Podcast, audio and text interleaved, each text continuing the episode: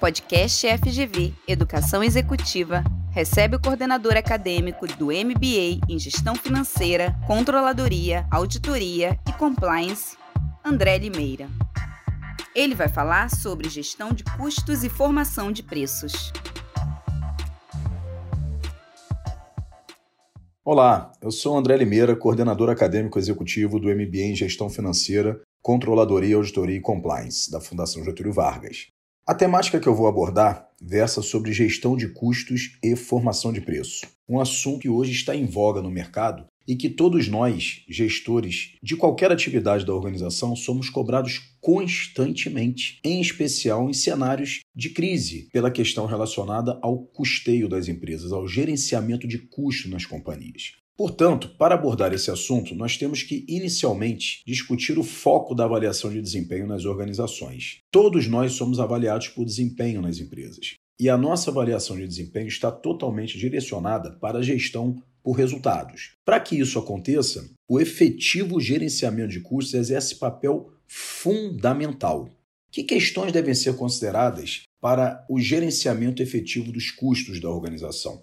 Primeiramente, temos que avaliar com precisão quanto custa o serviço, a mercadoria ou o produto que está sendo comercializado pela companhia. Nessa questão relacionada a quanto custa o bem ou serviço, nós temos que levar em consideração não apenas o valor negociado, por exemplo, com o fornecedor na compra de uma mercadoria, mas além deste, temos que tratar as questões relacionadas aos impostos recuperáveis e aqueles não recuperáveis na apuração do custo.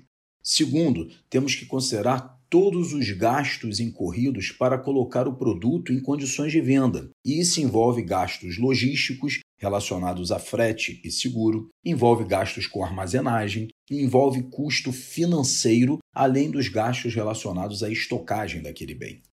O segundo ponto é a otimização dos processos. Nesse contexto, nós temos um fator hoje de extrema relevância no mercado, que são as situações relacionadas aos M&As, Mergers and Acquisitions, onde as empresas buscam sinergia nas suas operações mediante os processos de megafusões e incorporações.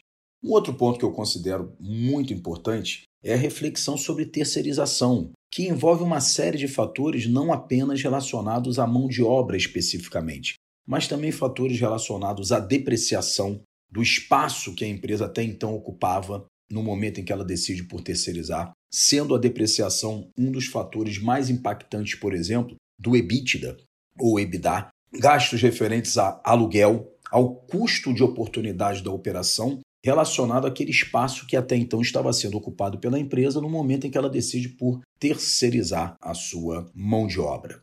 Quarto fator é está relacionado à capacitação dos profissionais envolvidos na fabricação ou na prestação de serviço, fabricação do produto ou prestação de serviço.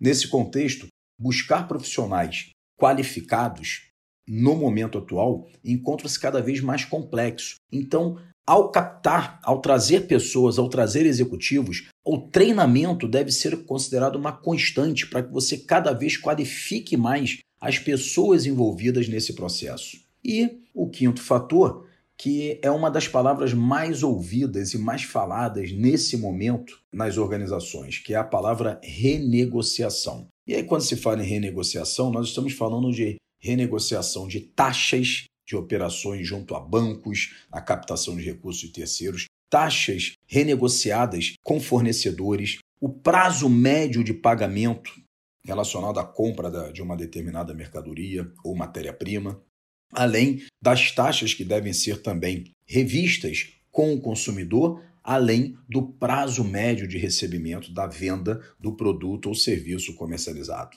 Diante dessas questões, qual é a relevância de se mensurar quanto custa efetivamente o produto ou serviço comercializado pela companhia? Considero três fatores fundamentais. Primeiro, o custo é base essencial para a formação do preço. E aí, quando nós falamos em preço, nós estamos falando em preço baseado em custo, preço baseado em percepção de valor e preço baseado na concorrência. O segundo ponto fundamental é para se apurar e, mais do que isso, maximizar as margens auferidas nas operações. E terceiro, conhecer o custo é essencial para a mensuração de um dos principais componentes do capital de giro das empresas, que é exatamente o estoque. Nessa questão relacionada à gestão do capital de giro, o gerenciamento de custos está intimamente relacionado com a gestão de capital de giro no que diz respeito, entre outros fatores, à estratégia de prazos médios praticadas pela organização, ou seja, o prazo médio concedido aos clientes, o prazo médio de giro da mercadoria, de giro do estoque, e o prazo médio de pagamento aos fornecedores. Isso representa fator determinante para se avaliar a necessidade de capital de giro da organização. Um segundo fator é que se a empresa pretende elevar o seu volume de vendas, ela terá que dispor de mais capital de giro para esse estoque, considerando exatamente a manutenção desses prazos médios.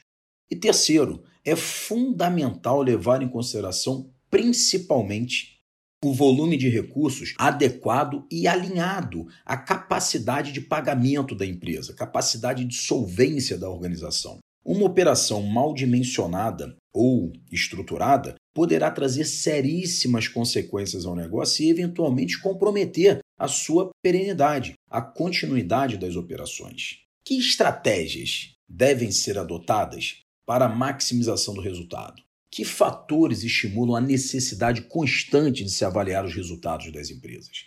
Primeiramente, eu considero a concorrência. O mercado, eu costumo dizer que não é competitivo. O mercado é hipercompetitivo e a concorrência está batendo a tua porta diariamente. Foi-se o tempo em que nós criávamos um novo produto e com esse novo produto nos diferenciávamos da concorrência.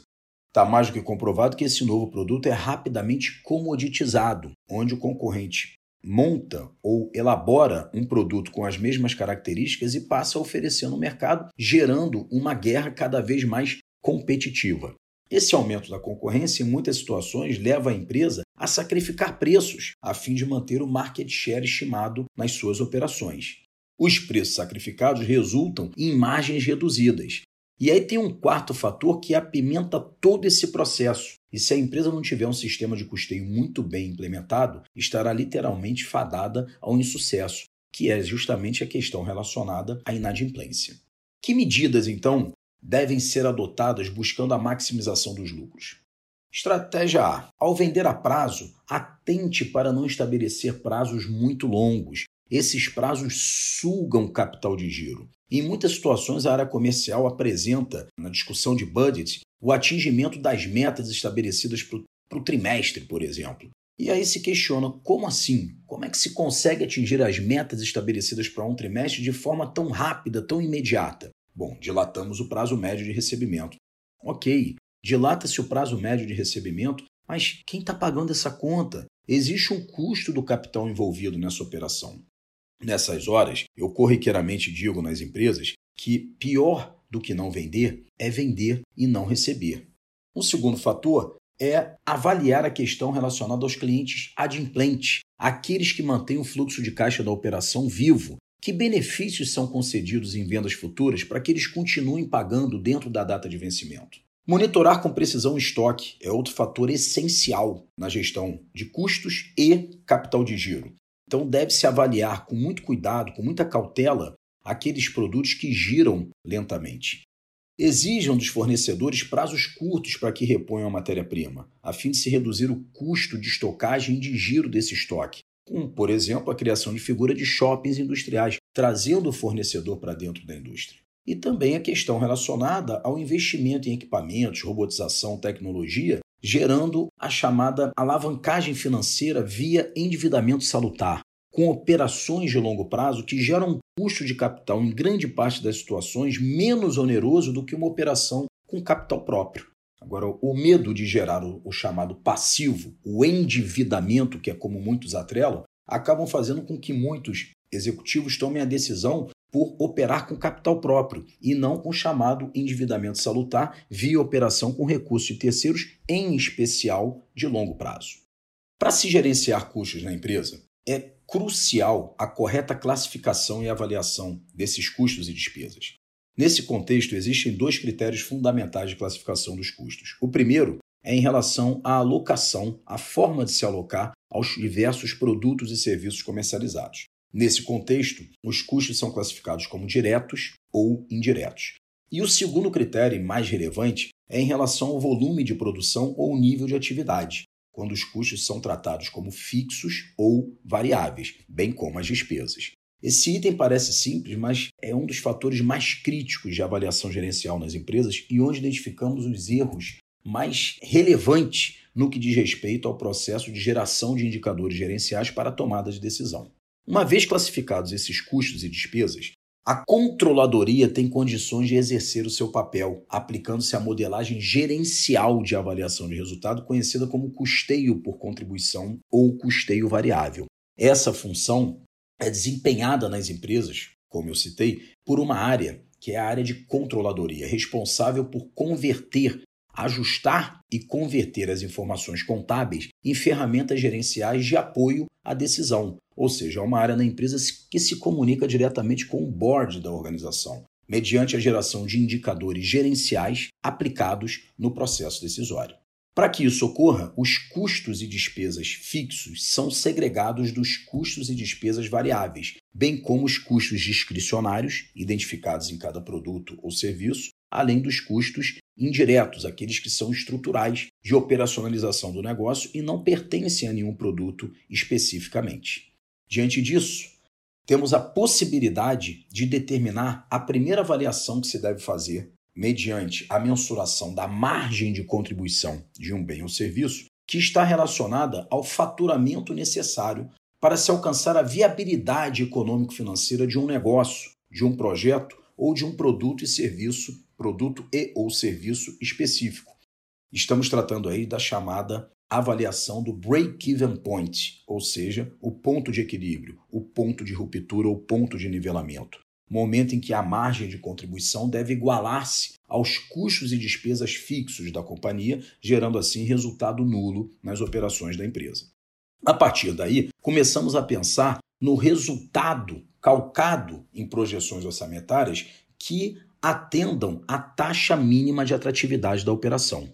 Nesse contexto, vamos avaliar o faturamento necessário para que se atenda aquilo que é demandado pelos investidores, ou seja, o retorno mínimo para tornar aquele negócio atrativo sob a ótica de, dos investidores da, da, da organização. Geramos assim um segundo indicador, um segundo processo de avaliação, conhecido como margem de segurança. Por fim, Avaliamos o processo de maximização de resultado mediante a mensuração e determinação do grau de alavancagem operacional. Então, são indicadores gerados a partir da margem de contribuição que dão toda uma visão, sob a ótica de gestão, de onde a empresa deve atuar de forma mais precisa, de forma mais incisiva, a fim de se buscar a maximização dos resultados, gerando desta forma maior retorno aos investidores da companhia, não só em termos de rentabilidade, como também de distribuição de dividendos. Uma vez considerado a questão relacionada ao ponto de equilíbrio global, econômico financeiro, mensuração da margem de segurança e determinação do grau de alavancagem operacional, podemos então trabalhar o processo de formação de preço diante de todas essas ferramentas. Muito se comenta no mercado que preço representa custo mais margem. Só que essa margem ela é confundida por muitos que consideram que representa apenas o lucro para atender a taxa mínima de atratividade da operação. O lucro é apenas um dos componentes dessa tal margem, que abarca um conceito bem mais abrangente conhecido como markup. Então, em verdade, o preço é resultante do custo do bem ou serviço mais o markup, que envolve o quê? O markup é composto de despesas variáveis, despesas fixas e lucro. Como despesas variáveis, nós temos essencialmente e de forma mais significativa e material os impostos sobre vendas, ICMS, SS, IPI, PIS e COFINS e as comissões de vendas. Já as despesas fixas envolvem as despesas administrativas e despesas com vendas e o lucro que atenda a, a, ao retorno demandado pelos investidores. Trabalhamos dessa forma com a precificação à vista e a prazo, onde na determinação do preço a prazo devemos considerar o custo do capital embutido na operação, ou seja, o custo financeiro. Resumidamente, esses são os assuntos que envolvem a gestão de custos numa empresa, os assuntos essenciais que envolvem o gerenciamento de custos e a precificação dos bens e serviços. Este assunto é um dos temas abordados no MBA em Gestão Financeira, Controladoria, Auditoria e Compliance. Espero que vocês tenham gostado. Até a próxima. Um grande abraço. Esse foi mais um episódio do podcast FGV Educação Executiva. Para saber mais, acesse o site educação-executiva.fgv.br.